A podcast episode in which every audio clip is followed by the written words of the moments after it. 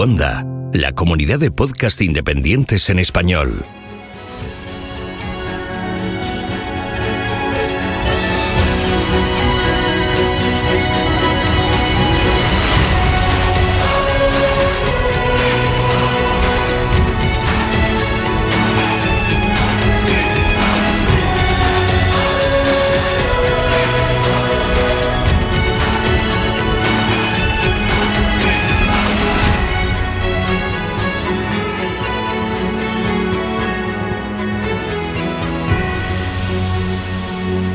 Bienvenido a GeoCastaway. Saludos genófragos del mundo, bienvenidos a GeoCastaway, el podcast de geología y ciencias de la Tierra. Hoy es 28 de marzo del 2021, tercer mes del año ya, cómo pasa el tiempo. Conmigo, como siempre, el codirector de la zona Atlántico Norte, creo que lo he dicho todo bien. Oscar, ¿qué tal? Sí, podríamos montar algún espacio más. Atlántico Norte y parte de Eurasia o algo así, ¿no? Sí, bueno, vete pensándolo para el próximo. Para el próximo voy a, voy a hacerme más grandilocuente. Muy bien. Eh, saludos desde mi parte del Atlántico. Perfecto. ¿Sabes qué número es hoy? El número no lo sabes, ¿verdad? No, me pillas totalmente despistado. Este mes, este mes ha visto que estoy muy despistado. Si y... tuvieras abierto el guion, lo sabrías, porque estamos. No he abierto la... ni el guion. Y dice este mes. Sí, sí, este mes. Bueno, este mes es mucho peor que otros meses, digámoslo así. Esto es como lo, la, línea, la línea de base de, de, Oscar está superada. Sí, sí, cada mes es peor que el anterior. Está hablando Mario si nadie lo ha presentado aún. No, no, no soy Mario, perdón, soy un bot. Sí, es el bot ah, de Cry. Sí, que estamos grabando en Discord por primera vez, por eso estoy un poco acojonadito. Y, pero tenemos que decir el número 124, temporada 12, que eso en el idioma que le gusta a Oscar, nonagesimal, este que dice Oscar, qué número es, y ya aprovecho. Centésimo vigésimo primero. Va, va, va. Fuera. Casi. ¿Está bien o no? ¿No lo he dicho bien? No. Le damos paso a Pedro. Ay. Pedro, por favor, soluciona esto. A ver, lo has dicho bien, pero no es el centésimo vigésimo primero, es el centésimo. Ah, no, ¿qué número? Cuarto. Ah, vale, vale. Es que ni, ni, me escucha. Oscar ni me escucha ya. Sí, no. Mira que estaba como animado que este me lo sabía. Ya decía yo que estaba despistado. Te lo sabías hace tres programas. Mira, Exacto. voy con. Esto es el internet, que va con delay. Claro. Exacto. El mes pasado era yo, que iba, iba, con delay yo y este mes vas tú, ¿no? A ver cómo va esto del Discord. Per perdonad el retraso de Oscar. Sí, exacto. Perdonad mi retraso general. Bueno, pues saludamos a Pedro, bienvenido Pedro, y tenemos a alguien más bot, por aquí hoy sí, de al, visita. Al, ¿o no? bot, al, bot, de Mario, al Mario era un bot antes, ahora saludamos al Mario. Ah, ahora saludamos al Mario de verdad. Mario, de verdad. Buenas a todos. Y como a veces se pasa por el programa, también tenemos a Sara otra vez con nosotros. ¿Qué tal, Sara? ¿Cómo estás? Hola a todos. Aquí estamos. Bienvenida nuevamente y esta es tu casa, ya lo sabes. Muy bien, pues tenemos varias cosas a comentar. Eh, supongo que estáis todos eh, muy contentos porque el mundo ha entrado en erupción. Yo no sé, cuando hay un sismo aquí y otro allí, ya empiezan a ver los, los magufos que vinculan un sismo en un lado con otro, pues ahora estamos con los volcanes. Tenemos el Etna, que ya lo olvidaron porque este de nombre impronunciable en Islandia, que ahora lo dirá Oscar, porque Oscar sabéis que ha estado en Islandia. Y si no, lo iba a decir en cualquier momento del programa, él lo iba a decir, así que ya lo digo yo. Sí, he estado en Islandia. Sí, pero ¿Cuál? ahora. Ahora ¿Cuál quieres nombre? que diga? ¿El, ¿El, de otro? ¿El, el, el Efiagnayokul? No, ese hasta me lo aprendí el... yo. El nuevo. El pa, nuevo. Pagradas Fial. ¿Qué te parece mi islandés? ¿Vuela o no? A ver, repite. Pagradas Fial. Bueno, pues eso. El, fra, el, Fragadal. Allá lo conocemos como el Fragadal. El Fragadal, pues este ahora es el que sí. está de moda, aunque aquí en, cerquita en Guatemala, aquí cerquita de donde estoy yo, quiero decir, en Guatemala tenemos también el Pacaya, también entrando en erupción. Eh, tope, más, ¿no? Lo tenéis más, ahí. Más efusivamente que otras veces, porque también es un volcán que está constantemente en efusión. Pero bueno, este de Islandia ha sido apretado, porque además ha habido gente que se ha flipado y ha empezado a volar los drones pasándolo por encima del, de la fisura, casi se los funde lo, la lava. Hay bueno, un vídeo de, de, un dron que no, que no volvió. ¿Ah, sí? No lo he visto ese. Salió hoy, sí. Lo han sacrificado. Sí, exacto, lo sacrificaron. Oye, yo iba a decir que el, la erupción del Fagradal está guay, ¿eh? Pero que es de esas tranquilitas, Sí. que, a ver, que se deja ver muy bien y que es ideal para espectadores, que es lo que está pasando. Pero delante de lo que está haciendo el Pacaya o el Etna, no. Yo no, no compararía, ¿eh? pero bueno, eso no quiero entrar en discusiones. Y otra cosa que quería decir, que en, en un cuento de... mm, Ay, ahora no me sale... El viaje al centro de la Tierra, sí. eh, em- empiezan... De Verne, exacto. Empiezan, si no recuerdo mal, yo no me lo he leído, ¿eh? pero me suena la historia. Empiezan en un volcán en Islandia, cerquita de esta zona, un poquito más arriba, y salen, y salen por eh, en uno en Italia, ¿no? Si no recuerdo Sí. mal. Al final eh, salen explotados, vamos, Y- salen primer- por Italia. exacto, que quizás es el primer magufo, ¿no? Eh, que une, Claro. Une el volcán islandés con el Etna o algo así. Claro, porque en esa época no se sabía nada de, de la dinámica esta de, del manto, del núcleo y de todo eso.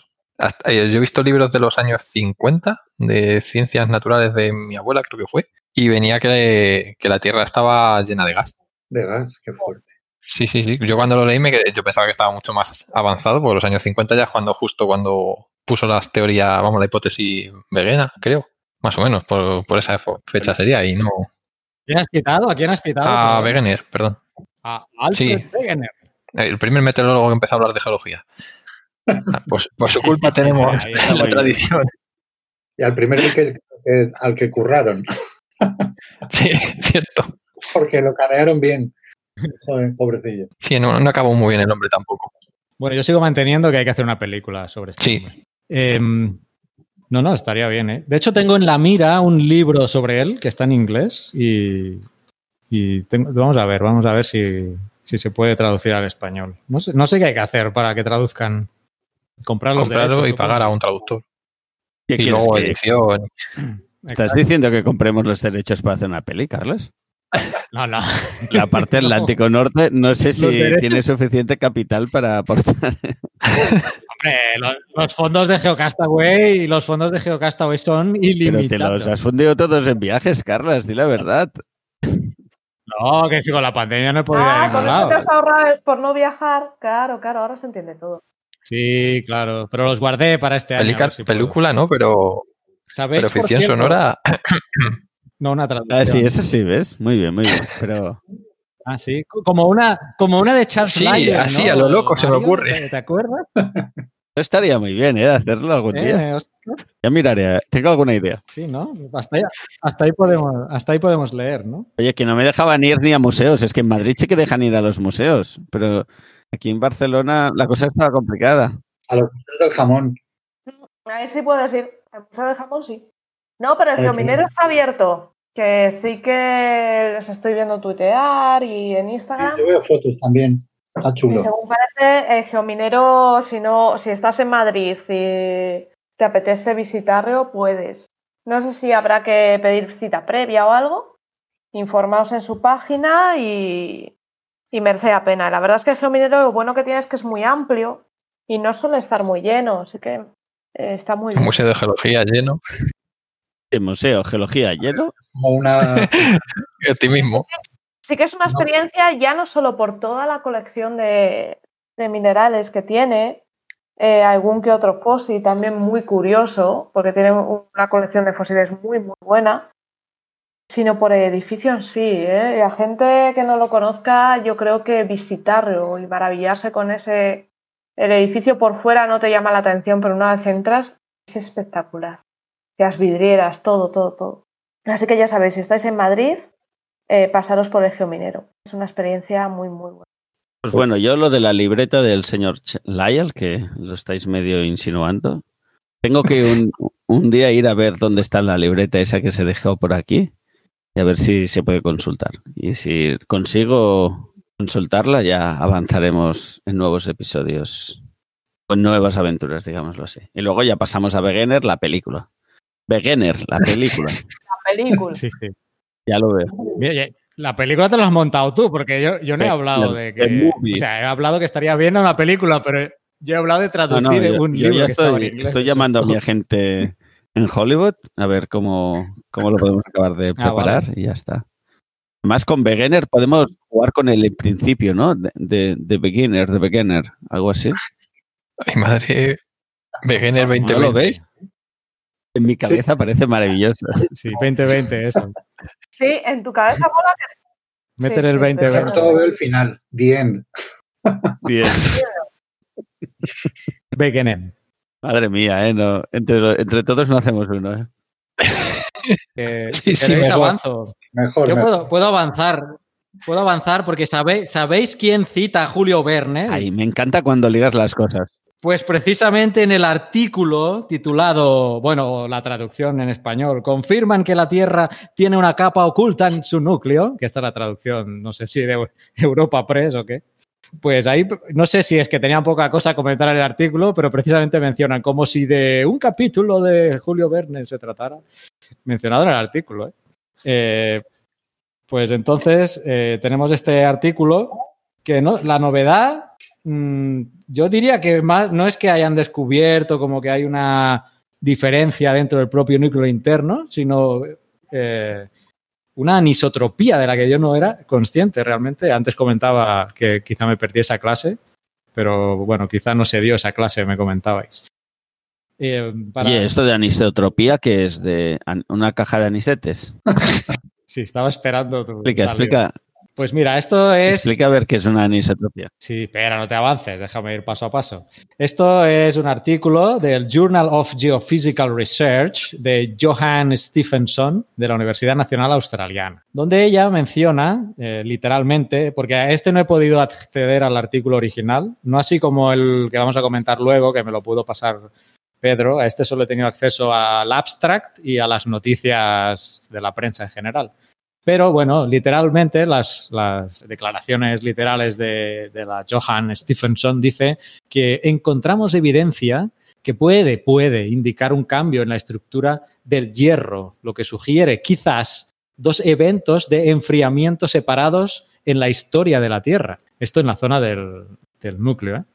Eh, y esto lo han hecho, pues antes comentábamos, a través de miles de modelos numéricos sobre el núcleo interno de la Tierra, usando toda una serie de base de datos ingente de, ondas sísmicas provoca- provocadas por, por terremoto. Y decía yo que no sabía dónde era la novedad muy bien del artículo, porque al final resulta que esta teoría, que hace ya más de 20 años se había propuesto sobre la diferenciación del, núcleo interno. Y aquí viene la parte interesante, que me ha parecido más interesante a mí, que ya se sabía antes del artículo, que es esta eh, bueno, anisotropía que os comentaba. Resulta que en la parte superior del núcleo interno, las ondas sísmicas que van en norte-sur se desplazan más rápidamente que las ondas paralelas al ecuador. Y, bueno, y entonces eh, resulta que a unos 600 kilómetros ah, del núcleo eh, las cosas cambian, se desvían un poco. Las ondas lentas que eran paralelas al ecuador, en la parte superior del núcleo interno, eh, de repente ya no lo son. ¿eh? Y se, se desplaza su ángulo a unos 54 grados. Y de ahí esa anisotropía, ¿no? Más que nada, que las ondas sísmicas norte-sur y eh, para- paralelas al, al eje y las paralelas al ecuador viajan diferentes, pero al llegar a esos 600 kilómetros hay esa variación que sería un poco el aporte, entiendo, de este artículo. No sé si a Pedro le ha dado tiempo de leer algo más o ha tenido acceso al artículo original que yo no he podido, pero Pues, Me lo estoy intentando, estoy intentando acceder, pero no tenemos nosotros tampoco acceso desde la anda, al- pues mira qué bien. a que no me lo puedo descargar. Pues, pero, Espérate, te lo puedo buscar yo. pero bueno, tengo el resumen. Básicamente sería un poco eso, ¿no? Y yo no sé si por faltas de poner más cosas, pues han- sacaban a Julio Verne, eh, mencionándolo por ahí, hablando del núcleo interno y tal. Pero bueno, yo creo que lo interesante es algo que yo no era consciente de esta anisotropía del núcleo interno que, que hace ya más de 20 años ya se había propuesto como, como teoría en una diferenciación. Y bueno, todos a veces nos preguntan, bueno, ¿y cómo sabéis cómo es el interior de la Tierra si no se ha llegado? Pues precisamente a través de, de la, esto, de la refracción y la reflexión de, de las ondas sísmicas, ¿no? Que se ha podido eh, ir formando a través de, de, a qué velocidad y cómo se refractan y reflejan las ondas sísmicas, pues se ha ido construyendo un poco de los tipos de materiales, viscosidades que puede, que, de la que puede estar compuesta la, la Tierra. Y, y, ahora con todas las novedades de inteligencia artificial, modelos matemáticos, etcétera, pues se, supongo que se va a poder ir avanzando en, en, ir concluyendo más cosas. Mario antes comentaba, bueno, ¿esto para qué sirve? Chivato. ¿Y esto para qué sirve, hombre? Eh, pues no sé, ¿para qué sirve? La típica Realmente, pregunta ¿para qué de- podría servir? No sé. Hay muchas cosas que al principio dices, esto no sirve para nada, y luego, mira, aparecen cosas interesantes.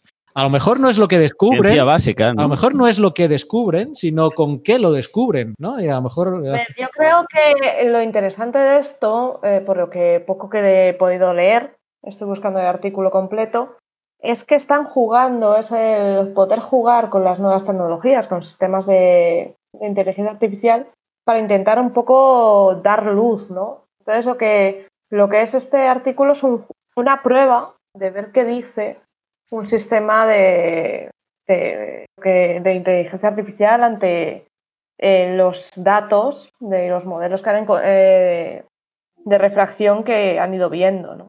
Entonces, dejarles jugar e ir viendo si estos sistemas valdrían para, para el campo de la geología está muy, está muy interesante. Yo creo que ya con eso Sí. es Hombre, bueno. en cualquier caso, también conocer mejor tu casa, ¿no? No deja de ser interesante. Aunque no puedas llegar a. Aunque sea una habitación oculta de tu casa que no la puedas llegar a acceder de momento, pues quién sabe en la era de Star Trek. Eh, Star Trek, eh, Oscars, eh, son los, de, los del pijama. Los del pijama. Eso, eso. Muy bien. Eso me quedó claro. Vale. Está ayudando mucho eso. Ya hemos logrado algo, Mario.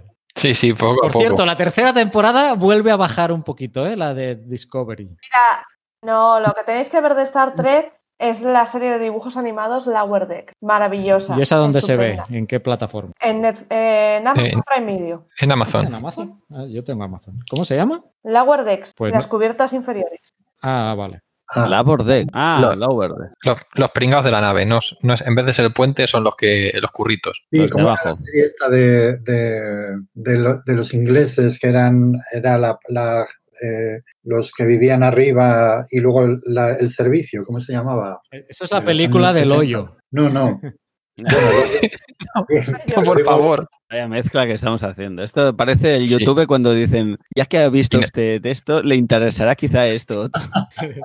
Y nos estábamos riendo porque el artículo nos, nos hablaba de Verne y mira dónde estamos acabando. Ya ves. Exacto. Sé lo que quieres decir, Pedro, y no me sale ¿eh? el nombre de la serie. Era, ¿qué Road? Abington Road o algo así. No, pero esa es otra. Era una serie británica, eh, sí, de arriba y abajo o algo así. Up and Down. Eso era una discoteca también. Sí, también. Esa no la conozco. Esta, era justo, no, no, es arriba y abajo, sí, sí. Eh, Ah, mira, tenía razón, era- Oscar. Sí, sí. Up and Down. Toda la vida ha sido así. Sí, es una, una serie sobre, pues eso, un- un- una familia con un político, vamos, aristócratas y tal, y luego la servidumbre, ¿no? Entonces era, pues eso, arriba y abajo. O sea, pues esto igual, los lower decks es el downstairs de, de esta serie. Total, Carlos, nos habíamos quedado en la anisotropía Sí, del sí. núcleo, que tenías que explicar qué, qué quiere decir anisotropía. Pues sí, lo acabo de, lo acabo de mencionar, que en la dirección, en, en la dirección norte-sur se desplaza de una que forma. no se comporta igual, Exacto, ¿no? en, las, en las diferentes ejes de coordenadas hay un comportamiento diferente. Pero bueno, esto cuando tú ibas a ver el- hacer el, el microscopio ¿eh? de- con los minerales, Eh, no de Petro, eso lo sabe bien. claro, esto lo de la anisotropía en Petro es, es- esencial. Cuando las cosas no se ven de, de igual manera, de una manera o de otra, ¿no? Claro, no, yo creo que el tema de la anisotropía es que, eh, o sea, cam- se cambia la- el movimiento de las ondas porque hay un cambio en la estructura del mineral, que yo creo que eso es un poco lo que, lo que ellos quieren hacer notar, ¿no? Que así como en el manto también se descubrió que, que el material del manto tiene una estructura eh, variable en función de las, de las diferentes eh, profundidades ¿no? que, que puede haber, pues eh, estructura del olivino, del granate, de la perusquita, y luego salió más adelante otra cosa que era la posperusquita que llamaban, pues lo mismo pasaba con lo mismo pasa con el, con el núcleo, ¿no? Lo que pasa es que en este caso, pues estamos hablando de, de metales, no de, no de silicatos, ¿no? Entonces, bueno, pues seguramente estos, esta estructura, ¿eh? digamos que ellos suponen nueva, que, que, ocurre en esa parte más interna del, del núcleo, pues oye, puede tener seguramente implicaciones para, pues yo qué sé, para cosas de materiales. O sea, el hecho de encontrar una estructura nueva eh, en un material ya conocido, eh, pues seguramente en temas de nuevas tecnologías, pues es, está bien porque seguro que tiene propiedades de condu conductoras diferentes, tiene propiedades, en fin, mm, que seguramente son interesantes. Otra cuestión es que podamos llegar a nosotros a reproducir esa estructura en, en la superficie de la Tierra, ¿no? Porque estamos hablando de presiones considerables, pero bueno, Mucho, estamos hablando de muchos bares, más de los que hay en abiertos en bueno, De bares ¿no? de, de, y de pascales y de todo, o sea, de gigapascales estamos hablando. No, no hables de bares ahora porque la gente ya se ha olvidado que es un bar. O sea, después del confinamiento, o sea. Depende, depende. Claro. Es que ese chiste lo, lo, tenía apuntado para el final del programa. Lo tenías apuntado, mierda. Te lo, no, te lo Pedro, Pedro, ¿no? me ha chafado. El, pero me, bueno, eso no tenía que haberlo dicho porque así lo he colado sin. Pero si yo doy metamorfismo, si yo estoy el día, todo el día hablando claro. de bares, o sea, yo les digo, yo les digo a los alumnos, veréis, la unidad eh, oficial de presión eh, en el sistema internacional son los pascales, pero es que a nosotros nos gustan los bares, entonces usamos kilobares y ya está, no, no pasa nada. Tú dices un pascal y nadie lo pilla, en cambio dices unos ah, bares. Pascal y, y, dicen, eso debe ser la leche. Yo tengo puesto aquí que un bar son 100.000 pascales. Sí, eh, 10 elevado a 5, sí. 0,9869 sí, atmósferas. Es que Pascal como unidad, eh, desde el punto de vista geológico metamórfico, pues es que es prácticamente irrelevante. O sea, ya te digo que, que de usar pascales usamos gigapascales. Ya, ya, claro. Pero es que es más cómodo usar kilobares. Bares. Es que, ¿a dónde van? Sí, sí. El bar siempre es el sitio más cómodo que hay. Bares que lugares. Fíjate, ¿eh? si, si os interesa leer el artículo completo, yo puedo pedir a, a, a, la biblioteca, lo tengo aquí en la cesta. Lo que pasa es que de aquí a, eh, supongo que mañana, lunes o pasado me lo admitirán, entonces ya, ya llego tarde. No, bueno, tranqui. Bueno, no sé si en una página innombrable que ha estado circulando mucho por Twitter diciendo que no la compartan, no. pero compartiéndola, compartiéndola, ¿eh? compartiéndola diciendo que no la compartan, ha sido una cosa muy rara que estaban haciendo. Ah, ya lo, ya lo has probado y no, no está, no sale. Sí, sí. no, no, aquí, aquí nadie prueba nada. Nadie prueba nada. No, sí. no eh, eh, tengo un programita que lo hace por mí. Mm, vale, vale. un bot. Es un claro, bot, mira, un bot. como Cry, que nos graba de Discord. Sí. Yo el otro día vi en, en, Telegram hay un bot de estos que no se deben usar para esta página y en internet, bueno, eh, en internet también se encuentra fácil, o sea que no sé, los cada vez lo ponen más difícil, hay más fácil para la gente.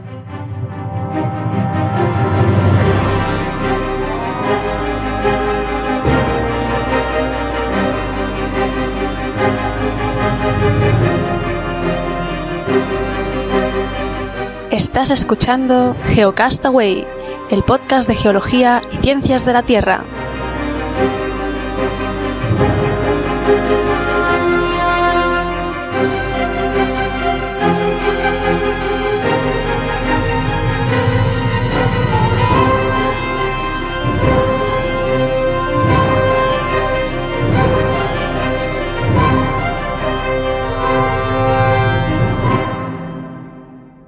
Muy bien, y después de estos 30 segundos musicales, eh, vamos a seguir con otra noticia eh, sobre un estudio que revela cómo se recuperó la vida en la Tierra tras la extinción del 95% de las especies.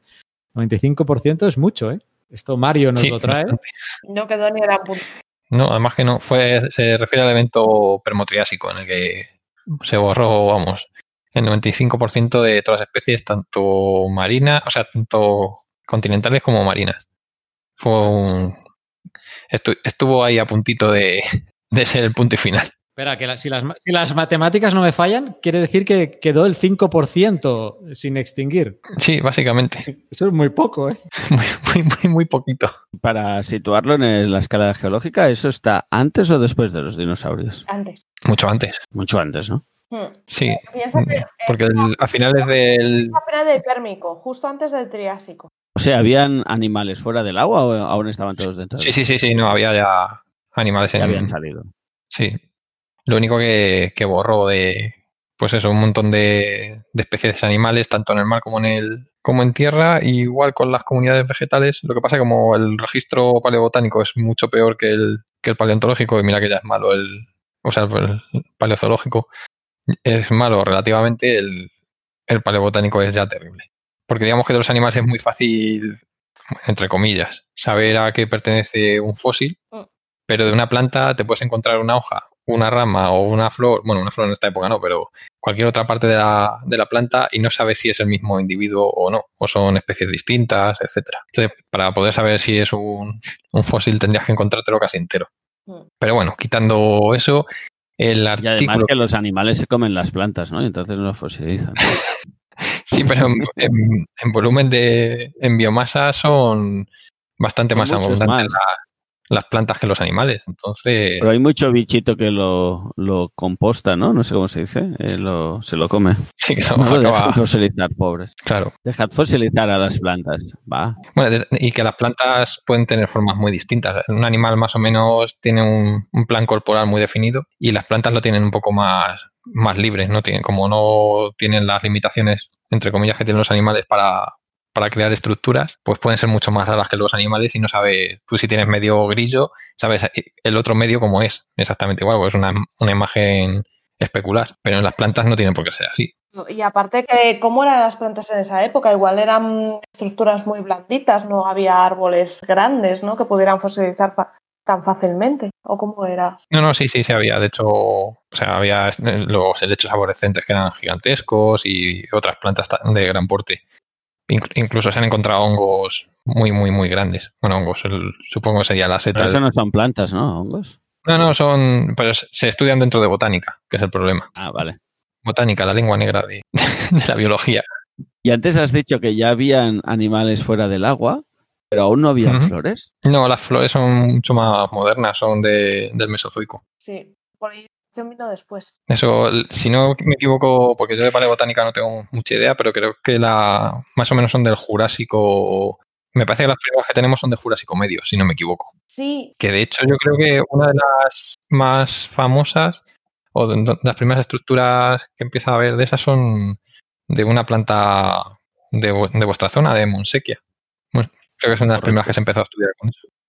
O sea que no tenemos florecillas hasta que lleguen los dinosaurios, ¿no? Para que la gente se haga un poco la idea. Sí, a- y siempre se ha relacionado mucho la, la evolución de las plantas con flor con, con evolución de los, de los dinosaurios. Hubo teorías locas o hipótesis, mejor dicho, locas en los 80 de que las plantas habían matado a los dinosaurios y por eso se habían extinguido. Bueno, no, pero sí que hace un par, dos o tres años sí que salió un paper sobre flores encontradas en, no sé si era en el Jurásico, pero a principios del Jurásico puede ser, que eran las flores más tempranas que se habían encontrado fosilizadas, sí. sí, porque es que eh, como no se fosilizan, es muy difícil que se fosilice- una flor, pues no tenemos tampoco el registro. Más o menos entre los relojes moleculares y todo eso se, se ha determinado más o menos la época, pero bueno, que nos puede dar sorpresas. Y espero que nos dé sorpresas, de hecho. Total, que estábamos hablando de la extinción del Permotrías y que se había quedado todo al 5%. Sí, y el, el paper que salió en el Proceeding of the Royal Society B es de, de la zona de uno de los.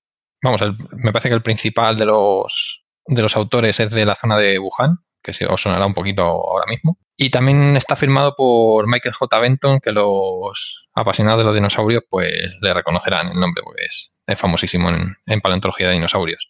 Y nada, eh, ha hecho el paper es una modelización de los ecosistemas, de varios ecosistemas, aparte de, de los que tienen allí en, parece que están en el norte de, de China. Ha utilizado los datos de, de quién se comía a quién, básicamente, de coprolitos, de contenidos estomacales y todo eso, porque deben tener un registro muy, muy bueno en esa zona y muy amplio, de varias, varias ventanas temporales. Una de ellas la del Permotrías y luego otras de posteriores, me parece que son.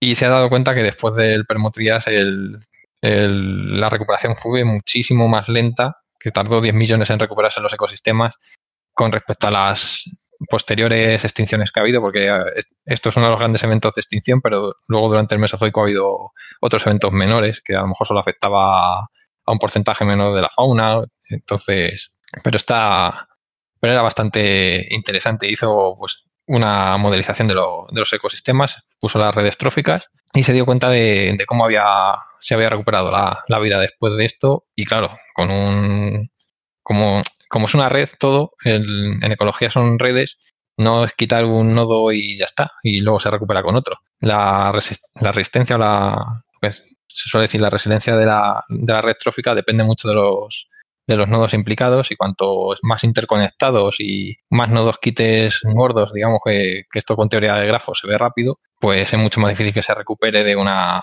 de un evento así de gordo que, que uno que sea un poco más pequeño. Que es, por, eso que mucho en climatología y en ecología se dice que hay un punto de, no retorno en algunos momentos. Pues en este caso sería eso. Hubo casi ahí un punto que, que nos hubieran borrado. De, bastante no retorno, ¿no? Sí, no, es, no, no, se comportan de forma de lineal. Entonces, cuando vas quitando nodos, hay un momento que sí va lineal hasta que, quitas uno que ya desestabiliza toda la red y se la lleva por delante y se forma ahí una meseta, digamos, de estabilidad hasta que vuelves a quitar el, suficiente número de, nodos para liarla otra vez parda. Y este estudio es básicamente eso. Nos hace un, análisis casi matemático de, de las redes de esa época. A nivel del el evento que ocasiona esa, esa casi extinción masiva, bueno, no casi, eh, extinción masiva que casi se lo carga todo, ¿sabemos a qué fue debido? La del Permotriásico, pues no lo recuerdo muy bien, pero creo que fue un... Había varios, como varias cosas que, a las que se le achacaban y creo que fue a erupciones si no me equivoco, pero... Hay, hay varias hipótesis. Que también hay una hipótesis de un impacto de un gran meteorito, porque en 2006 se encontró un cráter en la Antártida, en tierra de Wilkes.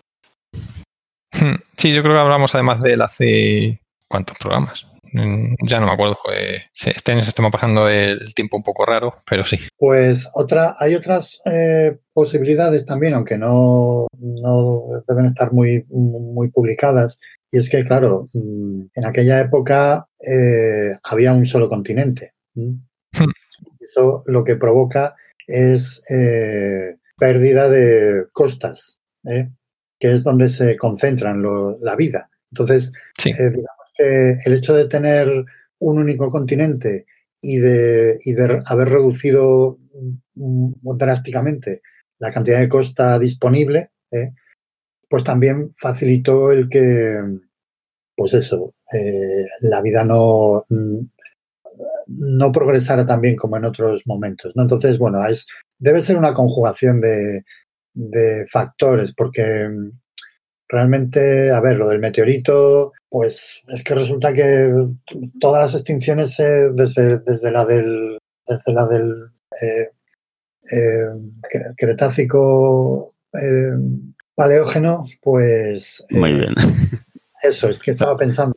Estaba esperando que, dijera terciario. ¿no? Estábamos todos ahí esperando. El KT, es que el KT suena mejor. aquí, hay tomate, es, es, la otra gran frase que a mí me gusta, que Kate, aquí hay tomate. Dios bueno, pues el Cretácico Paleógeno ¿eh? Pues desde que se descubrió esa, se ha intentado buscar un meteorito en todas las demás. ¿eh? Y como que es un poco forzado, ¿no? Entonces, bueno, pues, pues yo qué sé. El tema del vulcanismo, pues, hombre, eh, había, yo creo que uno de los de las trampas esas que llaman, ¿no? Los, los traps. Sí, las de, las de siberianas. Las siberianas. Bueno, pues los traps, eh, perdón, por trampas, pero es que no lo tenía que Esto decir. de trap no es una música moderna que hacen ahora con autotune y cosas así. Pues si lo es, es holandesa, o sea que debe estar bien. Em, eh, digo que, los basaltos de inundación, vamos a traducirlos como Dios manda, eh, pues son una, fuente de, pues de, cambios en el clima, porque es magmatismo básico que eso lo que hace es aumentar el CO2 a tutiplén y, bueno, pues genera un cambio en el clima. Pero pero tampoco, tampoco convence demasiado. Entonces, bueno, pues debió ser un, cúmulo de cosas. O sea, es un. Y es algo común en la historia de la Tierra. O sea, que salvo eventos muy eh, puntuales que efectivamente son catastróficos, realmente eh, la Tierra es que no es catastrofista, la Tierra es uniformista. Entonces, bueno, pues Aunque Digamos- se empeñen, ¿no? Aunque se empeñen en que sea catastrofista. empeñan los del antropoceno. Ahora viene el antropoceno. Eso, eso, ahora. ahí, ahí. ¿eh? Oye, oye, espera, un- pausa, pausa. Yo no sé por qué me aparecen a mí cosas de vez en cuando como la A siguiente. ver, Yo no sé si conoces este libro, que es del 2011 además, pero yo no sé por qué me apareció un día por algún lado. El Antropoceno. La expansión del capitalismo global choca con la biosfera. Yo no sé por qué me aparecen estas cosas. Pero, ¿dónde te aparecen? ¿En la, en la mesa de, de tu, tu Yo no despacho? sé, va, me pongo cuando empiezo a investigar cosas por Google y empiezan a salir resultados ahí. y Eso es la apareció- inteligencia artificial de Google, que a veces se despista y está ahí en plan. Ya, ya, pero analiza el título. El antropoceno, dos puntos, la expansión del capitalismo global choca con la biosfera. Del 2011. Ramón Fernández Durán, no sé, no tengo el placer. No sé si os suena. hombre, está claro que eso es un, eso es un oportunismo. O sea, Sí.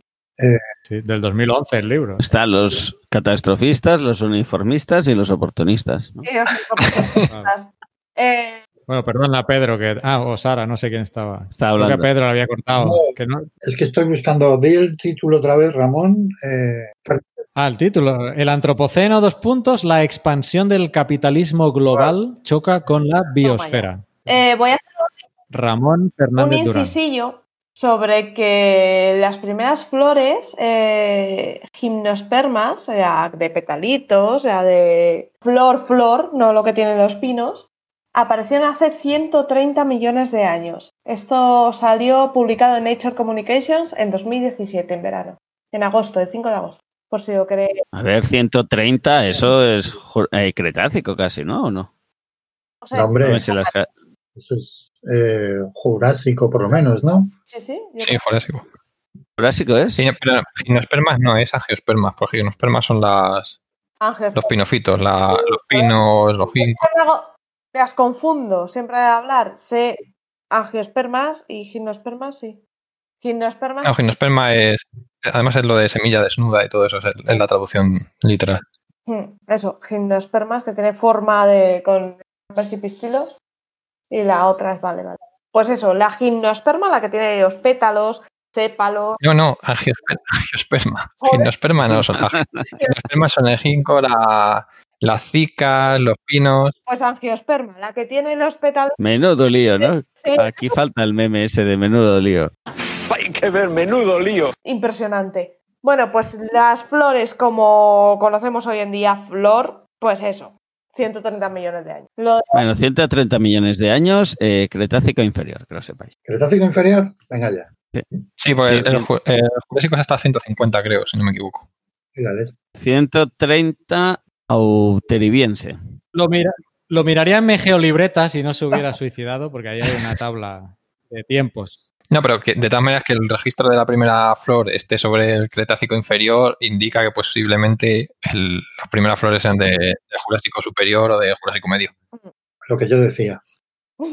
Sí, sí, al final es, es hacer un juego de, de imaginación.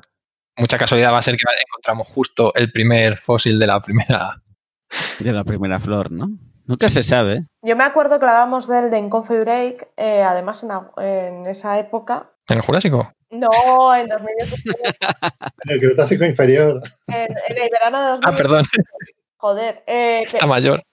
Menudo lío, menudo lío. fue porque eh, estudiando una, un- una placa, una plancha de, con huellas de flores que habían quedado ahí, pues, por la forma de la flor, vieron que efectivamente que se distinguían los pétalos, se distinguía la- el, el- donde están los óvulos de la flor, se distinguía muy bien. Pues bueno, de momento quedaros con eso, ¿eh? que es en auteribiense, más o menos. Antes del barremnia, del barremniense, del aptiense. Uy, mucho, mucho más claro. Ahora fíjate. Ya, El barremiense, hombre. El Cretácico Y es que ese me acuerdo de la carrera, ¿no? El, me sale en catalán, pero el barremiense, el aptiense, el ambiense, el ceromaniense, el turoniense, el conimaniense, el santurial, el santoniense, campaniense, maastrichtense. ¿ves? Sí. Estos eran chulos. a mí me pilla. Nos has dejado sin palabras. Ya ves. Pues lo- en, en catalán me sale a la primera, en castellano me cuesta más.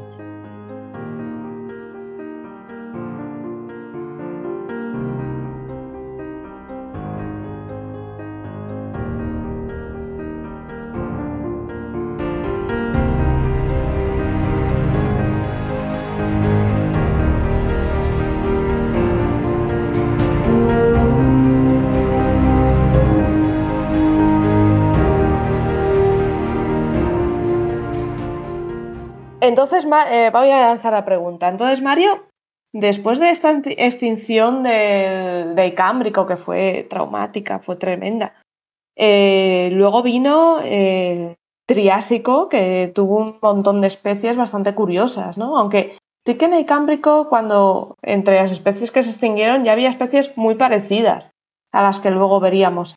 en Sí, el- pero luego se expandieron toda la, por- como dices tú, el cachondeo triásico de, de todos los, los gorgonópsidos y un montón de, de especies. De hecho, nuestros, nuestros ancestros, digamos, que, que evolucionaron paralelamente con los, con los reptiles, todos los, los sinápsidos, eh, son de esta época, que son, son muy famosos en, en los, los habréis visto en los libros de, de paleontología, que son animales cuadrúpedos, co- casi todos, bueno, muchos tienen dientes de, de sable, Hmm. como los, bueno, yo no sé por qué, pero las formas de vida, sí, es que de todas las formas de vida han evolucionado dientes de sable en algún momento, es una, debe ser un avance para la caza bastante interesante, pero son la- la fa- los famosos gorgonópsidos. Sí, lo, lo que serían, pero los gorgonópsidos tienes los licaenops que se extinguieron en la, en la extinción del eh, justo antes del Triásico y estos estaban justo, esto era de hipérmico, estaban en el hipérmico Sí, sí, aparecieron en el, en el hipérmico, pero Sí. supongo que luego nosotros eh, vendríamos desde los, no venimos de los euceriodóntidos, que son los dicinodóntidos y tal, que aparecieron más tarde. Eh, sí, si no me equivoco, sí, porque nosotros somos directamente cinodontes, de, o sea Claro, que...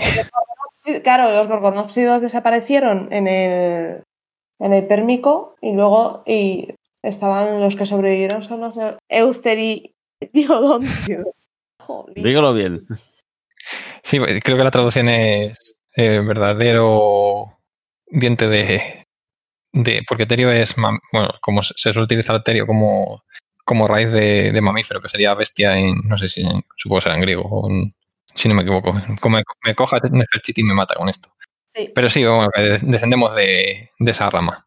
Están ahí.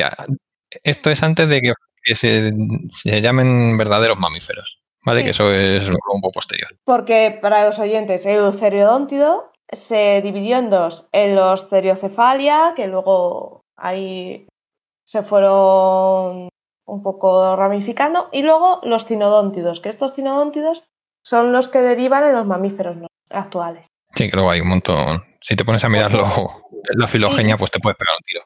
Si buscáis cinodóntidos en, en Google, os hará mucha gracia porque son recuerdan a perretes. Sí, pues cino- cinodonte es diente de perro, o sea que. Sí, son así cuadrúpedos, son, son muy curiosos, con unos piños bastante, bastante curiosos. Sí, si le veis el aspecto es una forma. Que la- porque es- todos estos grupos de, de animales se les ha llamado falsamente reptiles mamiferoides o algo así. Que es Mm. un término que no, nos- no les suele gustar ya a los paleontólogos ni a los biólogos, pero en los, en los libros se siguen encontrando. Y hay un, pues una, una amplitud de, de forma bastante interesante en esa época.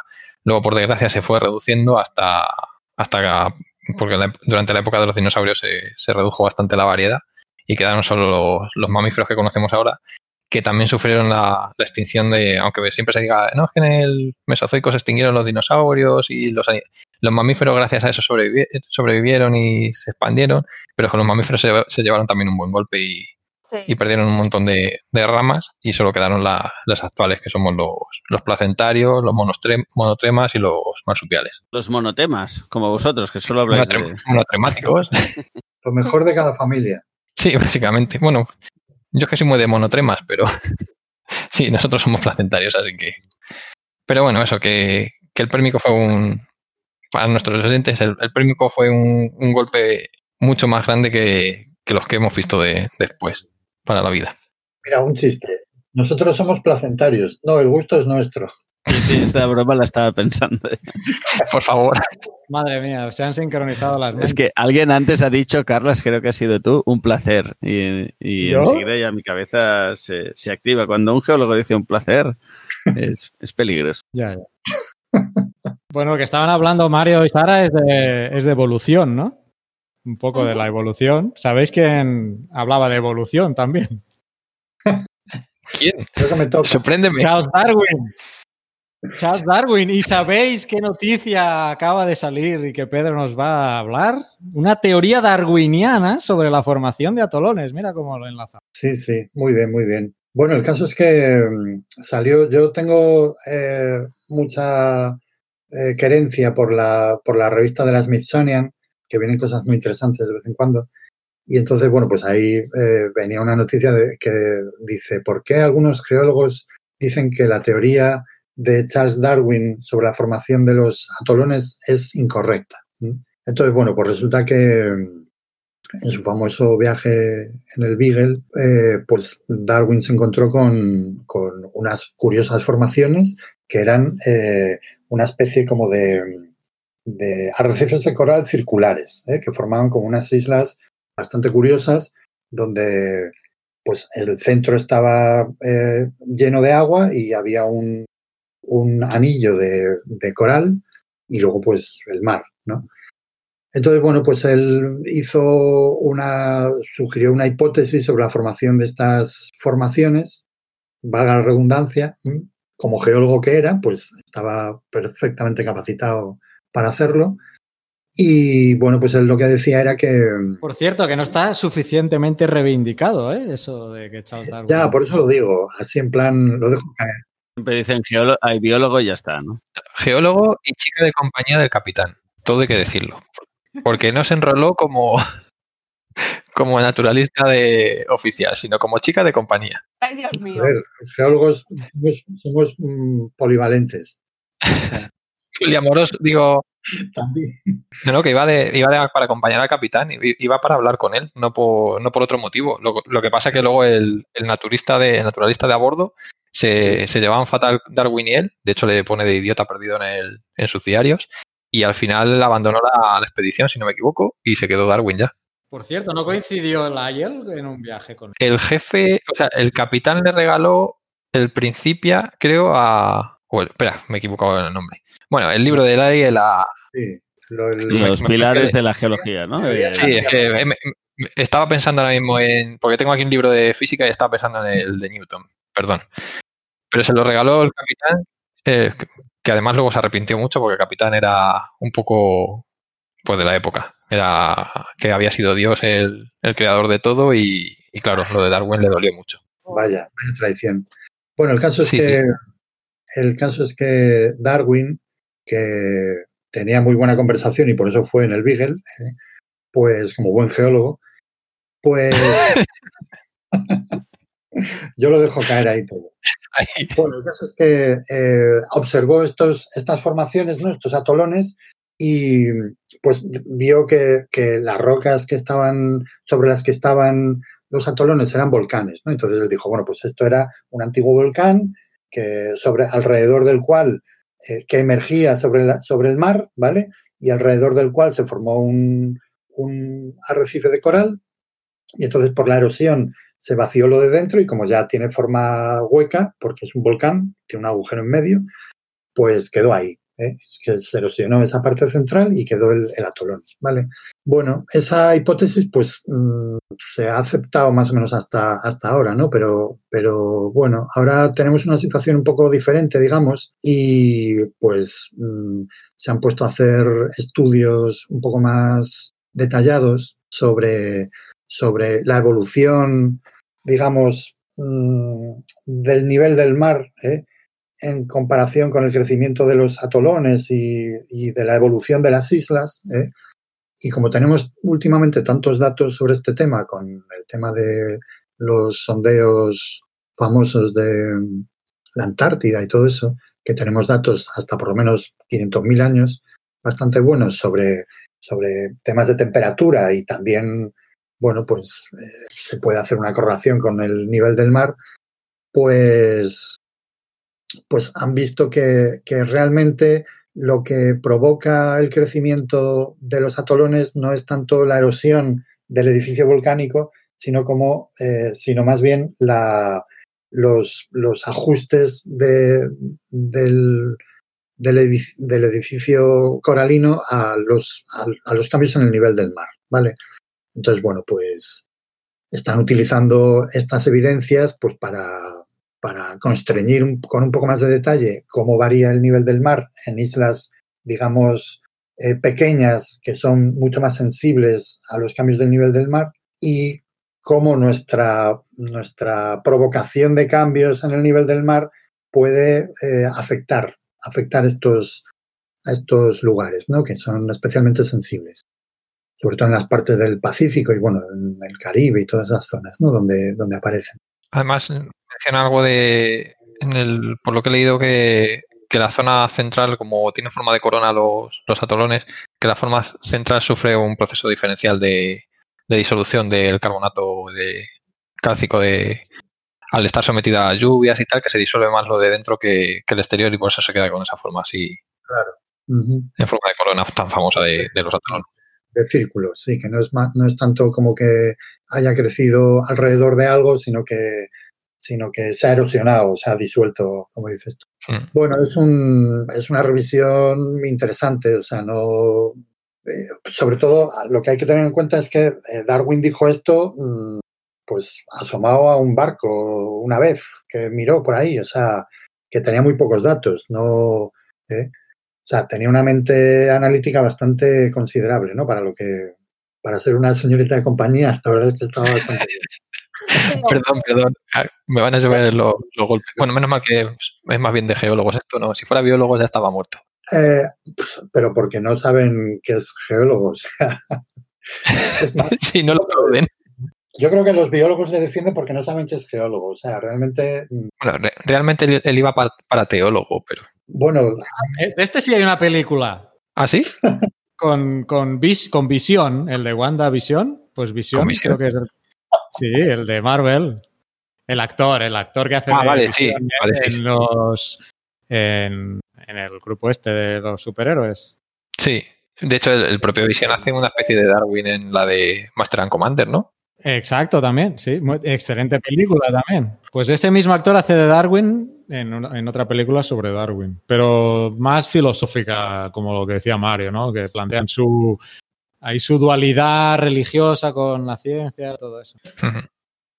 Más lo que era Darwin en esa película de Master and Commander que en la propia película de Darwin. yo creo que eh, Darwin es el único, el único geólogo que sale en una película que no muere en el primer minuto. Y que no hace tonterías, como los de Alien. También. Lo que sí voy a. Aquí voy a decir una cosa que es. Ah, Pierce Brosnan, Pier- Pierce Brosnan, Pierce Brosnan. ¿Pierce Brosnan hace de Darwin? No, no, que Pierce Brosnan es un geólogo que no muere. Casi, pero no. Ah, vale. Dante. Pues lo que sí quería decir es que me hace mucha gracia las noticias estas que salen a veces un poco escandalosas en plan, Darwin se equivocaba o Darwin, Darwin metió la pata, sobre todo en biología se ven más, porque por la faceta de esta de la evolución y tal. Pero señores, que pasó hace 200 años, que es normal que sus teorías estén- se puedan ampliar, se pueda ver si se equivocaba o no, y demasiado, porque vamos, el- lo que hicieron entre él y, lo- y sus contemporáneos es digno de, de alabanza.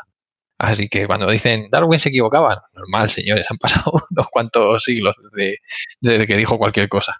Y como dices tú, asomado desde la borda de- del barco. Eh, desde la borda donde estaba vomitando constantemente, digo, Sí, también, es verdad. Eso, eso creo que lo detallaba también en su diario, que no se encontraba muy bien.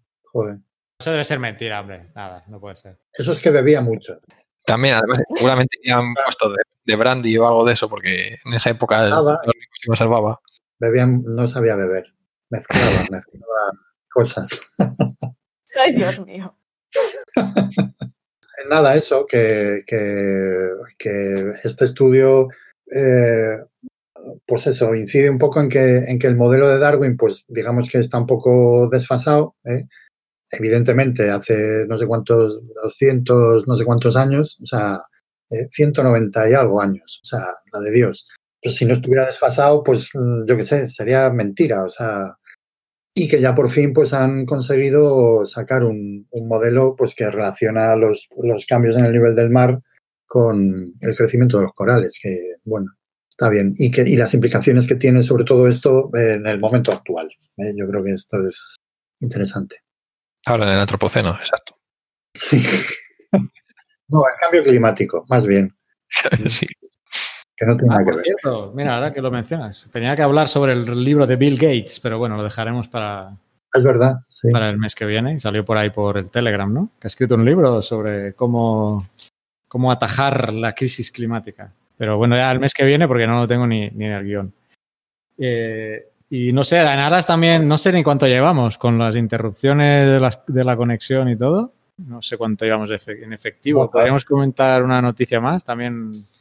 Como han hecho el cambio horario, yo estoy estupendamente bien aquí, pero para vosotros ya es- ya es un poco tarde. Así que podríamos, no sé si quieres comentar esta otra noticia para ventilar esta parte, Mario. Monitoring methane emissions. Sí, so- pero solo, solo por encima. Sí, pues muy bien. Comenta esa. Yo tengo la tengo una que es bastante larga, que también quizá la voy a pasar para el mes que viene porque tiene chicha. Y esa entre Pedro y yo la tenemos que desgranar porque ¿Cuál es? la del río de rocas bajo el Caribe. Ah, sí, es verdad. Sí, sí. Esta la trataremos el mes que viene, si te parece, porque o sea, el artículo está muy bien. A mí me, me ha parecido un muy buen artículo y muy interesante, la verdad. Y claro, cuando lees los titulares te hacen risa, y- pero el artículo realmente está bien y creo que merece la pena que lo comentemos con Pues más sí. detalle. Entonces, el mes que viene comentaremos este. eh, pues, y, y quizá que Mario co- comentemos este de las emi- emisiones de metano. Y comentaré uno muy por encima yo también de eh, un meteorito como último detalle y podemos cerrar. A no ser que Oscar tenga alguna otra cosa. No, no, ya me quedo con lo vuestro. Vale. Pues Mario, cuando quieras. Monitoring methane emissions from gas pipelines. Sí, solo rápido, ha salido una, noticia en la, de la ESA, de la Agencia Espacial Europea, que dicen que por, que por primera vez se han detectado desde el espacio emisiones de, de metano con, vamos, con datos de los satélites de los Copernicus Sentinel y utilizando la suma de, de, dos- de- los datos de dos de esos satélites. Esto espero preguntárselo a, a Lithospheric porque seguro que él sabe bastante mejor cómo, cómo se ha hecho. Y es muy interesante porque a través de estos datos desde el espacio con telete- teledetección podemos saber dónde se está perdiendo gas metano, que es uno de los de efecto invernadero bastante gordo. No sé si son cua- 40 veces, creo, si no me equivoco, la- el equivalente con el CO2, que tanto se, se le tiene miedo, son unas 40 veces. Y se, porque es, es muy habitual que las operaciones de, de limpieza de, de gasoductos o de, olo- de oleoductos y en las operaciones petrolíferas y etcétera, que se esté emitiendo, pero una burrada, no sé si del orden de 70 megatoneladas de, de metano a la, a la atmósfera. A ver, O sea, Son eh, fugas, ¿no? O sea, serían como fugas en las son- tuberías. unas de- son fugas, otras son aposta, pues haces un, supongo será como en electricidad, que se, se hace un descargo y se deja una parte de la línea en descargo.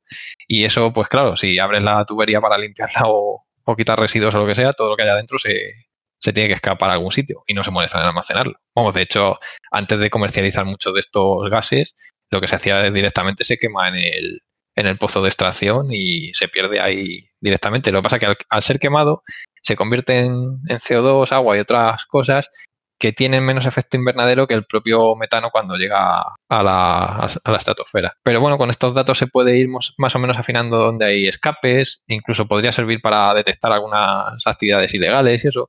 Es bastante interesante. No sé si, si lo comentará o si lo sabrá Lizoferic, porque me gustaría que, que lo contara él, porque se entiende muchísimo más que, que yo de esto. proponer, se lo podemos proponer. A ver qué, qué nos cuenta. Pero la noticia sí es, es interesante. Pues ahora, ahora que me lo mencionabas, me he acordado de dos cosas. Una, que en hidrogeología, Oscar, cuando uno calcula las pérdidas de las redes de drenaje, eh, tiene, asume, no sé si llegaba a ser un 30 o 40%. Un 30%, sí. Un 30, o sea, una pasada. Que ya asumes que va a haber 30% de fugas en tu red de... Ha- de- hablo de hace 15 años, ¿eh? No sé si se ha mejorado un poco el número. Debería mejorarse sí.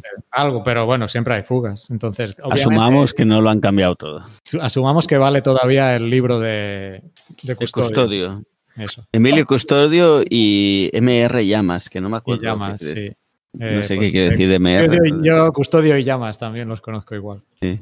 Pues eso me he acordado de una cosa, o sea, obviamente el metano es gas y el otro es líquido, pero bueno, por hacer el símil me he acordado de que, de que también me pareció una barbaridad asumir un 30% mínimo de pérdidas en una red. No, en, en energía eléctrica, desde que se produce en, en una central de generación grande hasta que llega a, a casa, se estiman pérdidas de hasta un 12 un 15% de, solo en transporte de, de esa energía, porque hay pérdidas en los, en tanto en los cables como los equipos intermedios de transformadores y todo eso, se, hay pérdidas por calor, por capacitancias, reactancias. Pues- pues un 12% me parece poco, ¿eh? pensaba que era más alto, mira. No, porque las máquinas eléctricas y toda la paramenta eléctrica está muy, muy, muy, muy, muy bien estudiada y se han conseguido verdaderas maravillas con. Y eso que no podemos utilizar cobre, que sería para los cables estos de transporte sería la leche. Sería ideal, ¿no? Porque se utiliza aluminio, ¿no? En los grandes. de ese aluminio, porque es más barato, pesa muchísimo menos, que es el problema ahí, porque claro, un cable de. Sí, para soportar el peso del cable. Sí, colapsaría la, el apoyo, lo que sea. Pero aún así, pues tiene pérdidas, eh, aunque fuera cobre, au- aunque pudiéramos meter oro, oro, si fuese posible, por, por peso y se pudiese meter. Pero Esas pérdidas, ¿cómo las miráis? Con la- ¿Cómo se miran? Con aparatos electrónicos, ¿no? El- se tiene, como se conoce también, ya se tiene medida de los. Con el propio material y todo eso ya se sabe. El, el propio cable ya te dice. la- El mismo, el mismo te da. Claro, eso está sesgado totalmente. Seguro que es mucho más. sí. No, porque les interesa saber lo que pierdes y lo que ganas. Que alguien lo tiene que pagar. Y bueno, eso es como. A ver, estos son la. Tengo una extraña teoría. Lo pagamos nosotros. Pues obviamente, siempre que hay pérdidas las, las paga el cliente, pero vamos, pero no solo en electricidad, en cualquier otro. En los bancos también. Eso también me suena en los bancos. Eso se llama Sí. socializar pérdidas. Pero Socializar entonces, el cobre, pero no sé, es- por ejemplo, el cable del teléfono y todo eso, todavía se usa el cobre para eso. Sí, pero porque, Bueno, cada vez menos. porque estás hablando del, del cobre de, lo que llaman los americanos la última milla, el, el- el bucle de abonado, que eso es, es muy finito. Tú piensa, Carlas, imagínate un cable de alta tensión de esos que van colgando por ahí.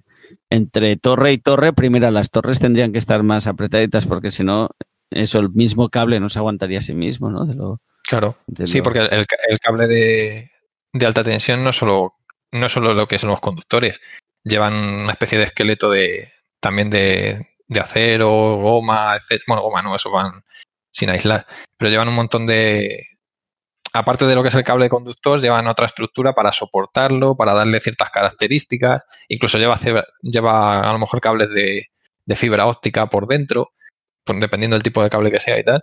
Entonces, todo eso por cada metro pesa una burrada. O sea, son casi más gordos los- esos cables que yo de, de sección. Luego ya la, no, no- le expliques cosas de fibra óptica al Carlas, que no. No, no, yo- a mí no me llega fibra óptica, solo. A mí me llega el cobre, cobre sí. casi. Cobre, sí. Y a veces lo roban, el cobre se a lo veces roban. lo- ¿eh? desaparece, ¿no? El cobre de vez en Aquí cuando. lo roban, el- hace tiempo que no. En España se llevan el cobre también, bueno, en cualquier sitio de, depende del precio del cobre, se llevan la, la puesta, la puesta a tierra de las subestaciones, que es súper importante para la seguridad de las personas y de los equipos, se la llevan entera y, Desaparece de vez en cuando. sí, y eso es muy peligroso. Así que, pero sí, Por eso ahora ponen fibra óptica, que como es de plástico ya no llama tanto la atención. la conexión a tierra de fibra óptica, ¿No funciona eso? no, creo que no, que los electrones, los dieléctricos y los electrones no se comportan muy bien. No se llevan bien. Bueno, bueno. Pues, Entrémonos, ah, sí, volvamos. a yo también me iba a ir del tema, porque han- cuando ha mencionado la imagen del Sentinel, eh, me ha venido a la cabeza las imágenes satélite de ese barco encallado en el canal de Suez. Que Hombre, no hemos hablado del que tema del podría- no barco sé cómo se podría vincular de alguna manera con la geología, pero bueno. Ah, muy fácil. El precio, el precio del, del gene- vamos, del gas natural licuado, de, o sea, del GPL, de- del, del de petróleo licuado y todos esos, que van a subir seguramente un poco, porque habrá buques metaneros eh, y petroleros que estén esperando a pasar. Metaneros, mira, esos son de Valencia, ¿no? No, les gusta el heavy, son metaleros. Metaleros también, sí. Una mezcla entre metalero y maquinero. Sí. Ay, cuando yo era joven había un cha- eh, un- una sala de chat en el IRC que era... Te hemos perdido. Uy, se, ha perdido. ¿Se ha perdido?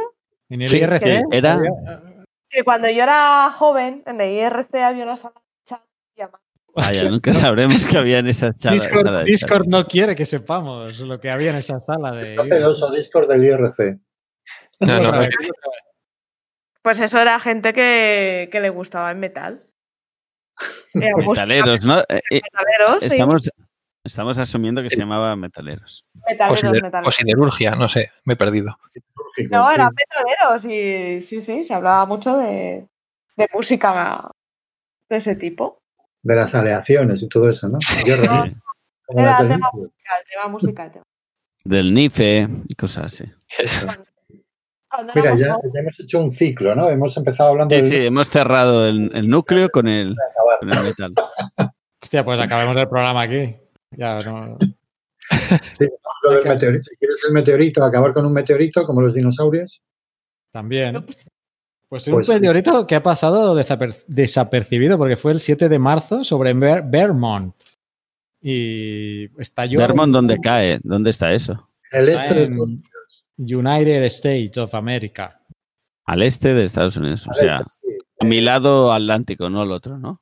Mira, estoy viendo el mapa y, y está justo al sur de, de Canadá, justo en la frontera. Pues, es- o sea, la noticia no tiene mucho, eh, simplemente que el 7 de marzo, eh, pues eso, entró un, un meteorito que estalló con una fuerza equivalente a 200 kilogramos de, de- de TNT. Y han inferido, ¿Eso cuántos campos de fútbol son? espera, pues precisamente han inferido que el objeto podría haber pesado entre 4.5 kilos y tendría unos 15 centímetros de diámetro. O sea, imagínate. Es mucha densidad, digo. Sí, sí. Sí, sí, eso te iba a decir que para ese tamaño, tantos kilos. Claro. Eso sí, para que no nos mate Naum, no es meteorito, es meteoro o bólido o algo así, porque no, no ha habido impacto en. Exacto. Había impacto, es verdad. Sí. Es un meteo- meteoroide. Bueno, meteoroide es cuando está en el espacio, ¿no? De- Mira, de hecho lo tenía apuntado, o sea que mira, he metido la gama teniéndolo aquí apuntado. Revisa apuntes, revisa De hecho, quería mencionar eso. Meteoroide, lo he, apu- lo- lo he apuntado, lo más abajo lo tenía. Dice, mira, meteoroide es el objeto que está en el espacio. Menor a 50 metros, eh, por cierto. Meteoro. Menos de 50 metros del espacio. No, no, que de, di- de- de diámetro. diámetro. Es menos de la mitad de, menos de la mitad de un campo de fútbol. Menos de Vale, la mitad. Eso es un meteoroide cuando está pululando por ahí fuera. Si ya entra en la atmósfera, ya es un meteoro. O también a veces le llaman bólido. Según quien conduzca. Si Exacto. va, si va. Si es Niki Lauda, es un bólido, ¿no? Sí, si es verde con antenas, pues no. Y, y ya cuando está en la Tierra es el meteorito. O sea, realmente el meteorito es el que vas y eh, coges del suelo. Ya. Lo único que puedes coger del suelo es un meteorito, ¿no? Exacto. Que, así es. que lo coges tú o que te coge él. O sea, Sí, como aquel de Indonesia que casi le vuela. le es verdad. El pobre hombre. Hombre, Y- hombre, qué penilla. Hombre, le Sí. pagaron, no sé, 10 mil dólares y al final valía eso, no sé cuánto, Un 100 millón. mil o un millón. Eh, pero lo que he hecho, porque la noticia no tiene más, pero digo, va- entonces me acordé del meteorito aquel de Rusia que reventó, reventó Todo los lo que pasó. cristales. Bueno, fue. Pero que no llegó a impactar, ¿no? Ahora que mencionas eso, eh, recogieron, recogieron hasta un fragmento de 650 kilos ¿eh? de aquel de, de Rusia, concretamente en Chelyabinsk, que aquel fue el 15 de febrero del 2013. Pero es que lo que he ido es a comparar la energía, porque este de Vermont, 200 kilos de TNT, ¿no? He dicho, equivalente Sí, sí. en energía. Pues aquel de Chelyabinsk, antes hablabas de gigapascales y tal, estos son 500 kilotones. Y un kilotón son mil toneladas. O sea que estos son 500 veces mil toneladas. Fue el de Chelyabinsk, o sea, fue una barbaridad. Eh, Sí. tre- 30 veces la bomba de Hiroshima. Es que en. Rusia las pasan a lo bestia. Sí. No, yo, mira, he dado, acabo de dar el metamorfismo de impacto, ¿eh? y cuando tú ves las presiones y las temperaturas que se alcanzan, que yo les digo, no, bueno, nosotros hablamos de gigapascales, pero realmente vaya, 0,1, 0,3 como mucho, que son 30 kilobares. Pero es que en el, meta- en el metamorfismo de impacto estamos hablando de, de un mínimo de, de, yo qué sé, 500 gigapascales. O sea, es una barbaridad. Es una barbaridad. Y las temperaturas en el lugar de, de impacto pueden llegar a los 10.000 grados. O sea, ¿eh? que eso ya no es fusión, eso ya es eh, vaporización directamente de las rocas. O sea, Sí, sí, sí. No, tiene que ser Es- impresionante. mucha intensidad, sí. Este de Chelyabinsk es- es- es- fue el que a 20.000 metros de altura fue el que, eh, bueno, con la fricción de la atmósfera estalló. Y alcanzó, dice que se alcanzó hasta unos 5.000 kilos de pedazos de meteorito, pudieron haber llegado, o sea, de que se hayan convertido en meteoritos realmente. ¿eh? Y eh, hasta un fragmento de 650 kilos recuperado en el lago Chebarkul.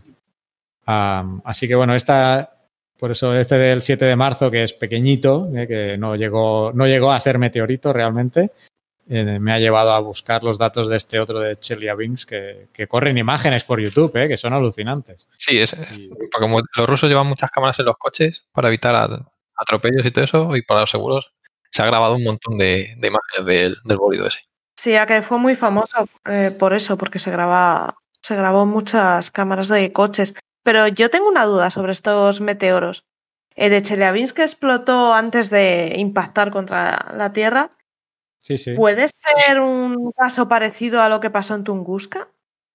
Sí, Eso Sí. estaba yo pensando, sí, pues posiblemente.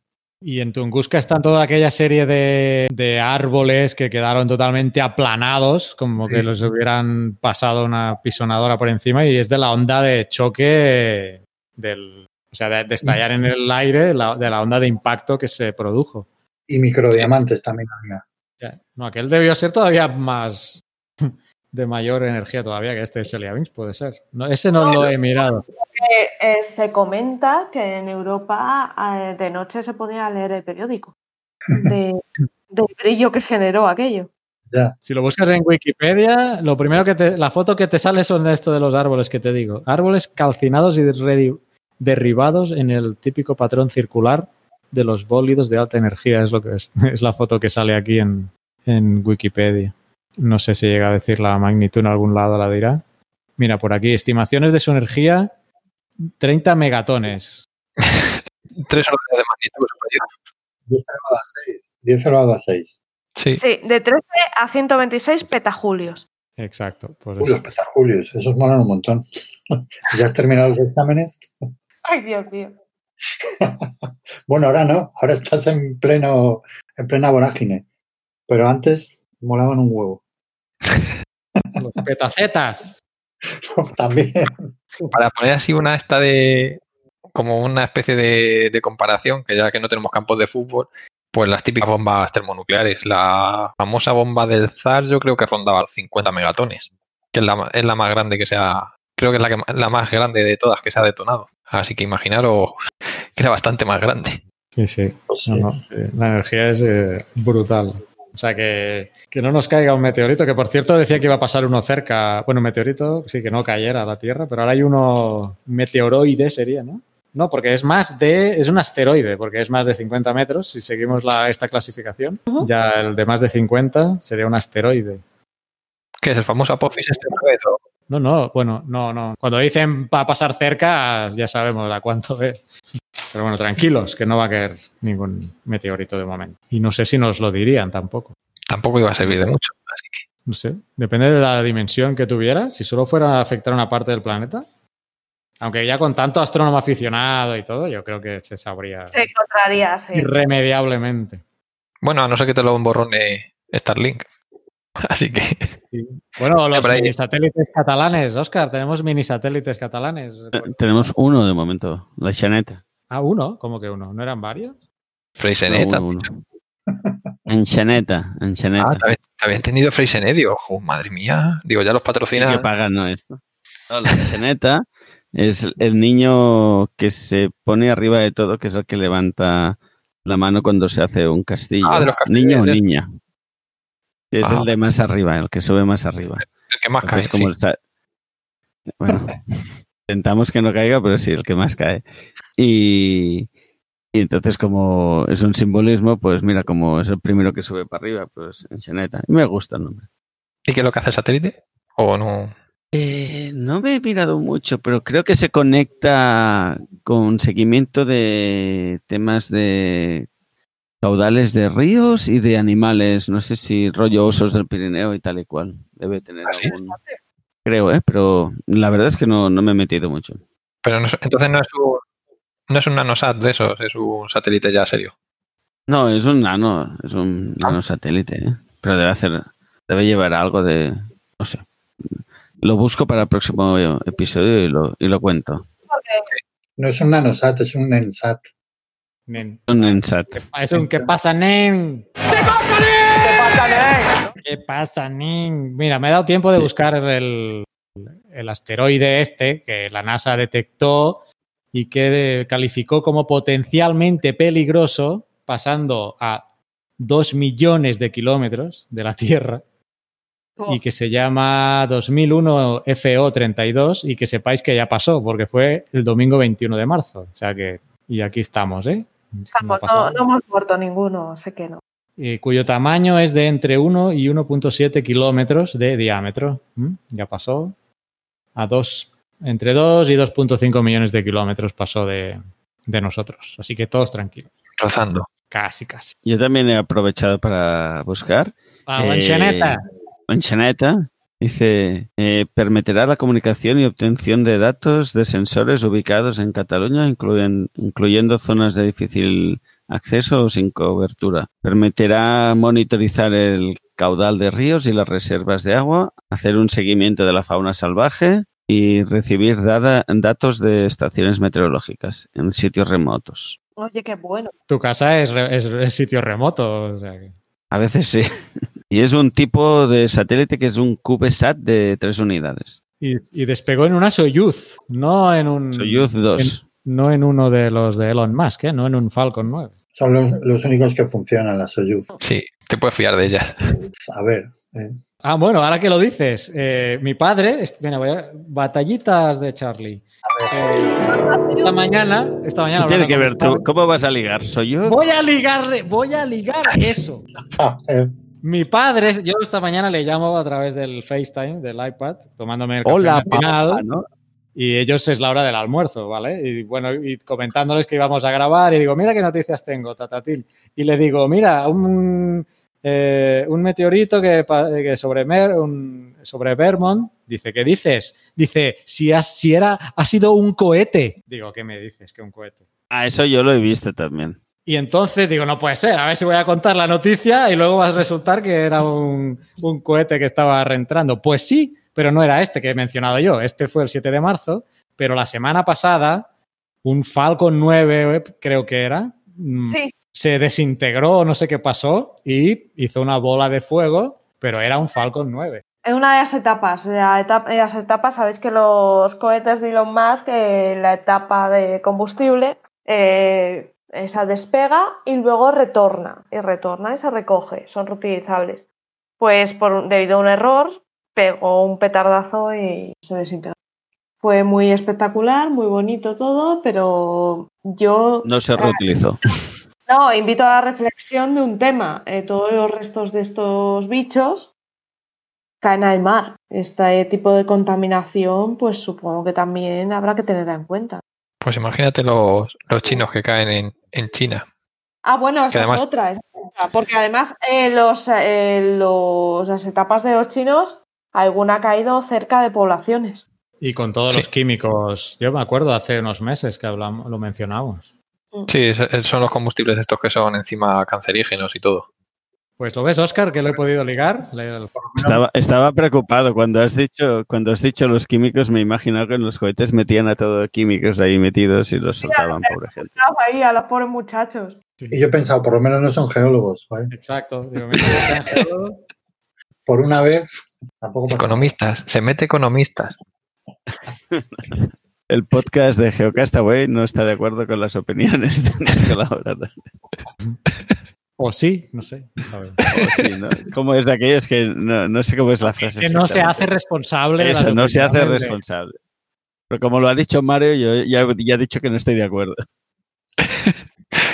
Bueno, señoras y señores, creo que podemos ir finalizando. Nos queda esa noticia para el mes que viene que merece más extensión. Pero bueno, creemos que hemos tocado bastantes cosas. Ha estado el menos Ya el programa. sabéis, ningún químico ni ningún economista ha salido herido en la grabación de este programa. Algún geólogo puede que sí, pero. Puede que algún biólogo haya, haya llorado, pero vamos. Meteorólogos. Bueno, eso es. En fin, si alguien se ha sentido ofendido, eh, envíenos un correo a geocastaway.gmail.com. Mira, y ahora que digo esto, tengo una cosa anotada en el guion que nunca digo, nunca en la vida se me olvida. Eh, El repaso de redes. No, no. eh, que, bueno, ¿Ves? sí, eso lo podríamos mencionar también. Eso las va a decir Oscar. No sé, si no, si no nos queremos alargar, mejor que no. Yo lo, lo que quería mencionar es que tenemos un botón de donaciones en la web, que nunca la menciono, pero bueno, si nos queréis donar algo para pagar el, el dominio El y el servidor y los posteriores abogados que pueda haber, Apadrina un podcast. eso, apadrina un podcast, si puede ser Geocastaway, un poquito de dinerito para básicamente Oscar, que creo que es el que está pagando ahora el servidor. Eh, dominio, servidor y algunos gastos varios que hay por ahí. Tenemos una tienda de merchandising, podéis co- colaborar por ahí. eh, camisetas, tazas de Geocastaway y los cursos de Geocastaway también. Pues lo dicho, apadrina un podcast porque y los gastos, y muchos oyentes no lo saben, el gasto de dominio, el gasto del del tema de podcast es dinero. Y es dinero que está poniendo Oscar de su bolsillo. Entonces, eh, si, os, eh, si os apetece, si colaborar, si os gusta el podcast, ¿por qué no? Eh, siempre interesa. Y todo Desde es un euro se puede, desde un café creo que pone ahí, un cafecito y bueno, y parte del dinero también, la vez pasada cuando se pudo hacer la geoquedada, bastante de- del dinero fue eh, también a, a la, a la geoquedada con, con temas de alquiler del autobús. Y que no solo estamos hablando de vuestro dominio y tal, también hacéis sorteos en verano, hacéis muchas cosas. Entonces, mm, creo que sí que es interesante ahí colaborar. Oye, y si colaboran mucho, podemos hacer Beginner de, de film. Pero, de movie, perdón. The Beginner de movie. pero es que tú ya vas, tú has lanzado. Yo primero quiero traducir el libro, que tengo que decir que no me he leído la versión en inglés. Estaría bien que primero me leyera el libro en inglés, porque si no me gusta o no... mira, Carlas, eh, tenemos que hacer eh, la peli porque así puedes decir no, es mucho mejor el libro. Vale. Mira, espera, deja- déjame buscarlo. Hacemos una llamada a que la gente busque este libro, que voy a buscar ahora, que lo tengo aquí en mi lista de deseos de Amazon. Mientras buscas esto, había una peli, Be Kind Rewind, que en castellano creo que lo- la tradujeron como Rebobine, por favor. No sé si alguien la ha visto. Qué buenas. Ya Es buenísima. Que hacen, que hacen así como pelis de serie B, pero con, con efectos especiales muy cutres. Pues podríamos hacer lo mismo con Beginner. Lo estoy viendo. Suecar Pues- peli de DVD. Exacto, una suecada de Beginner. Bueno, eh, yo es este el que me ha, no sé, me ha interesado, pero a lo mejor hay alguien que ya se ha leído algún libro de Wegener interesante. Eh, mira, el título es Ending in Ice, The Revolutionary Idea and Tragic Expedition of Alfred Wegener. El libro es de Roger McCoy. Eh, la tapa dura vale un pastón. Yo no sé por qué vale tanto este libro. La tapa dura vale 40 eurazos y se puede comprar en versión Kindle por 17,42 me sale a mí aquí. También es, también es cara la versión Kindle, 17 euros. Eh, sí, Y sí, encima-. Te- El libro te hace spoiler, el título ya. no tiene sentido. Bueno, dice trágica, pero ¿por qué? No sabemos. No, no, y Ending in Nice. En- ah, bueno, sí, Ending in Ice. Sí, sí ahí sí esta parte está un poco. Ya sabemos que el título para película no vale, porque si no la gente ya. No, no, para la película no. Incluso para la versión española podríamos cambiarlo. Pero bueno, yo es este el que había visto, pero no lo he leído, obviamente. O sea, tengo que leerlo. A lo mejor es un truñaco. En español podemos titularlo Beginner on the Rocks. No, no, on the Rocks. Dios mío, Wegener o Nice. Mm, El espectáculo. The, Be- the Beginner of the End. Ah, mira, claro, enlazando con la antes, muy bien.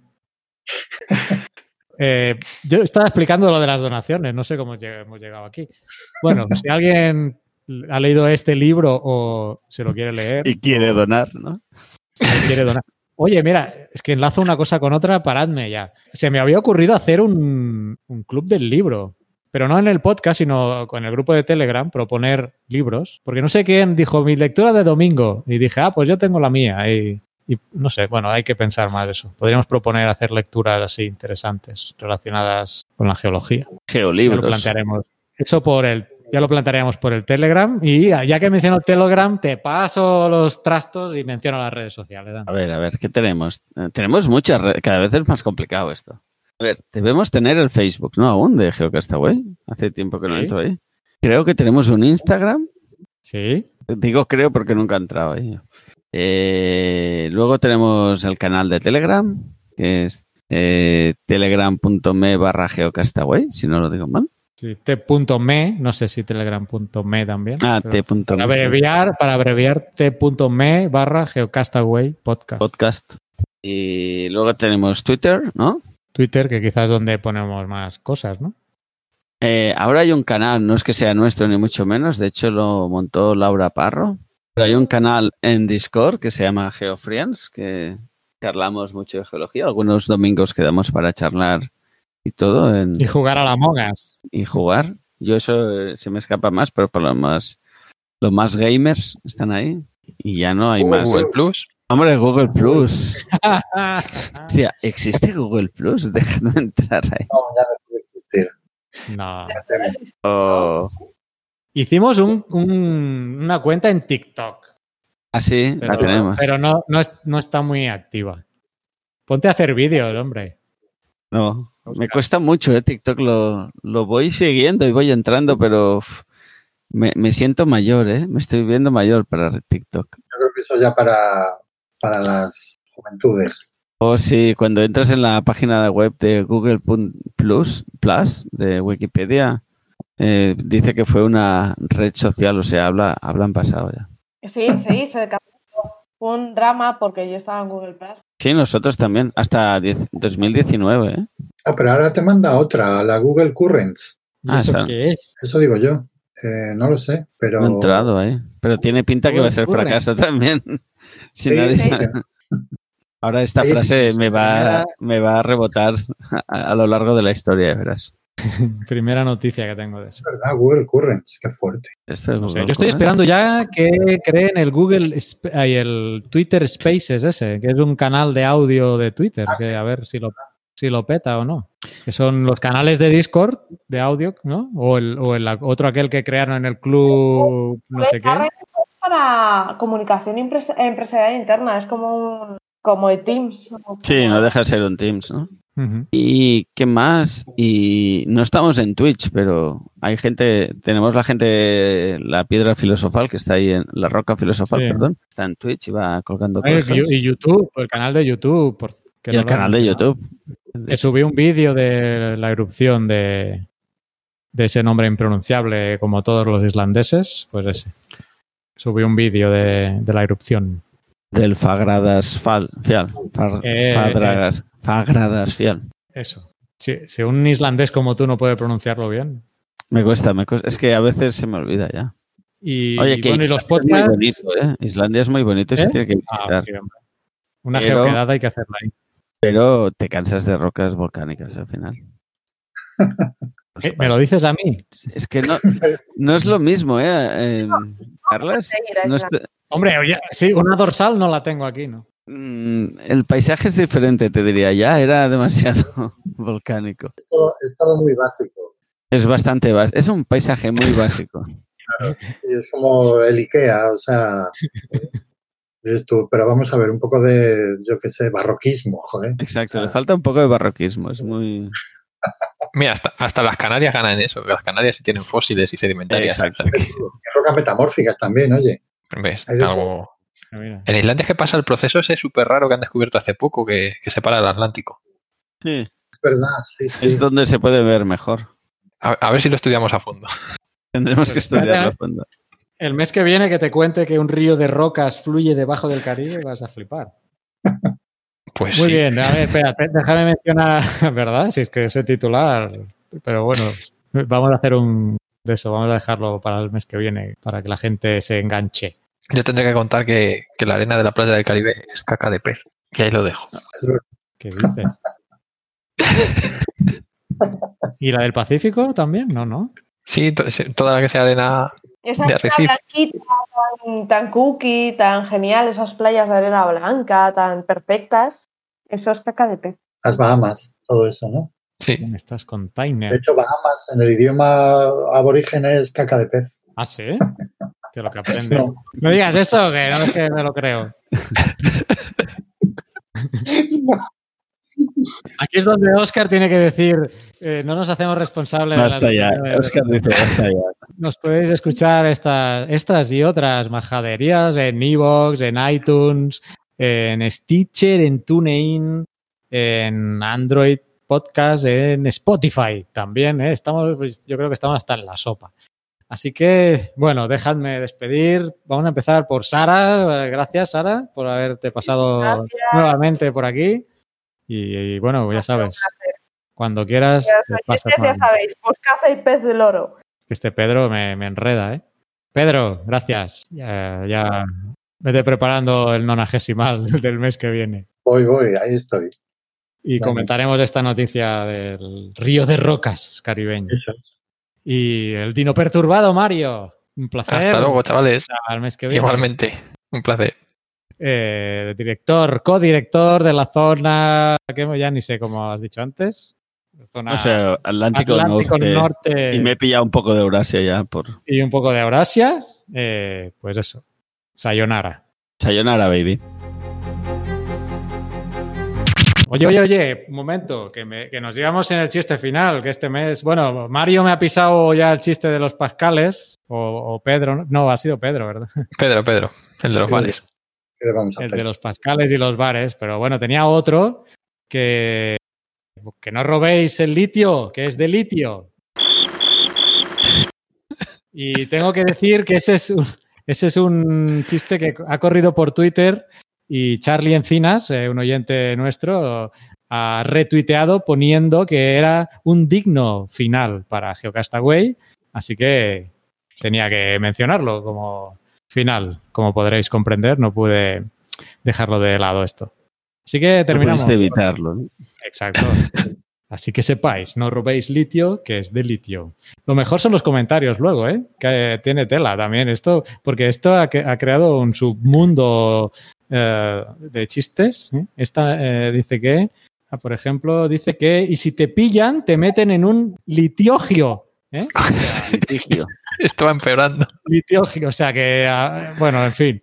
Eh, acaba- eh, este es el digno final que se merece Charlie Encinas por eh, pasarnos el No, no, no, el, el- el di- el final de que se merece Charlie Encinas, ¿no? Sí, claro. Sí, sí. No, Carlos, no, no, Sí. no lo puedes decir así. fíjate si es listo Twitter que yo sigo a Charlie Encinas y no me pareció el chiste. Espero que te haya gustado, Charlie, aunque ya conocías el chiste, pero bueno. En fin, eh, este es el nivel. Este es el nivel. Aquí hay, hay nivel. Así que hasta el mes que viene, mandándonos chistes de este nivel por Twitter. Tenemos que montar un hashtag. Oscar, tú que eres de los hashtags. Geohumor, ¿no? Geohumor. Sí, ya está, yo creo, geohumor o geochistes. Geochistacos. Humor vítreo, humor vítreo. Pues eso, con cualquiera de esos hashtags, pues nos los hacéis llegar. Mencionadnos, por si acaso, porque si no se nos va a perder en la inmensidad de internet. Eh, mencionadnos arroba geocastaway por Twitter y, y ya veis que para, para final digno de Geocastaway seguro que sirve. Venga, un abrazo a todos, adiós. Hasta luego. Cuidado con Adiós.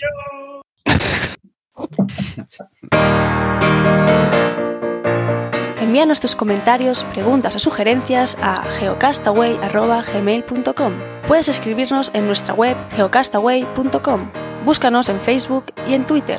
We were sailing on waves of silver, there were echoes in the wind. When we raised our sails to capture them, the ship was lifted up and then it was saying, Oh,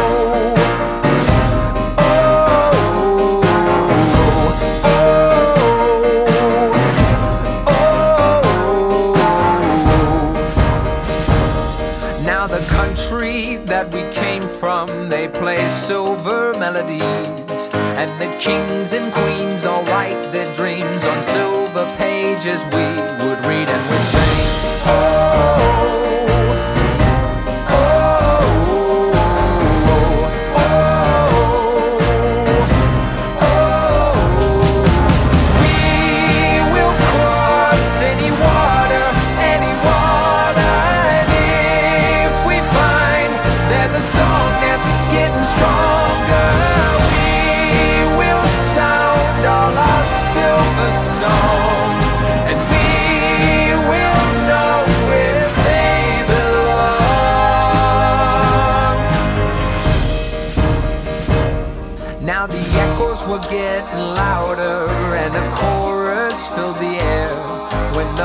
voices fell, they broke the spell that tied us to our silver chairs and we sang.